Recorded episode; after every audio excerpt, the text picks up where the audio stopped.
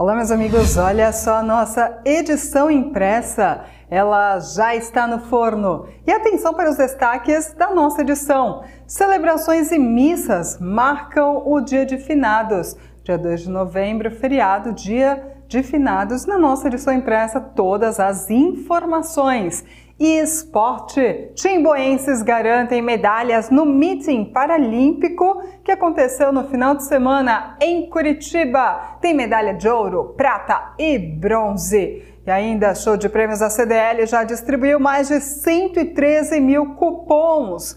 Olha, uma escola promove noite de autógrafos para estimular a literatura.